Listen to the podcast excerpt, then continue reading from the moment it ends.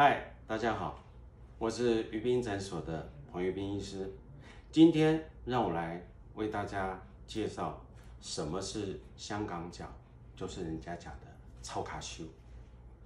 那因为香港脚在我们台湾是非常普遍的，因为台湾湿热，容易下雨，尤其像现在容易有雷暴雨，到时候你穿的鞋子就很容易湿了。所以闷湿在鞋子里面，就很容易滋长霉菌。很多人会说，我的霉菌是不是我爸爸、我的老公传染给我的？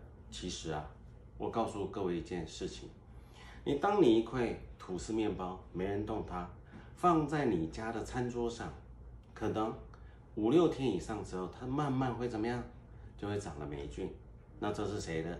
那是空气中的一些。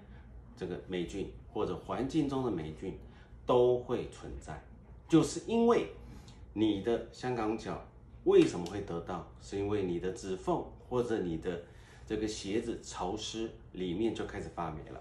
其实是环境里面都有这些霉菌。当然，你父亲或者你老公或者你哥哥、你妹妹、家人也有可能因为有香港脚，甚至共用拖鞋。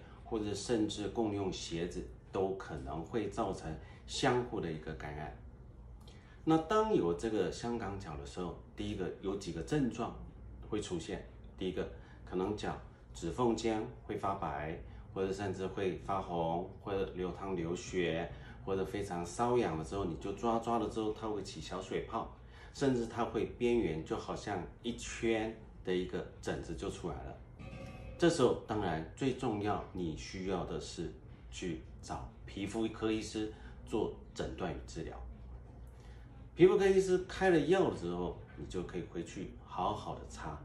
但是这种症状，有些人甚至他因为有破皮，会造成了这什么细菌内侵，造成了一个细菌感染，或者甚至产生所谓的蜂窝性组织炎，甚至有些人淋巴结都会肿，甚至。更严重，当然免疫上面有问题，比如说糖尿病人或者免疫失哦有不全的人，他可能就会造成什么全身性的一个败血症，不可不小心哦。所以在医师会开口服的一个些药物帮症状卡这控制下来之后，你要不断的继续持续擦抗霉菌的药，所以这样的一个治疗之后，它就会慢慢好转。很多人也会问我。这样的好转治疗好了之后，香港脚会断根吗？对不起，香港脚就像某些疾病，就像感冒一样，它会好，但是你哪一次没有注意卫生习惯的时候，它就会怎么样？再度的复发，再度的入侵你的一个皮肤与身体。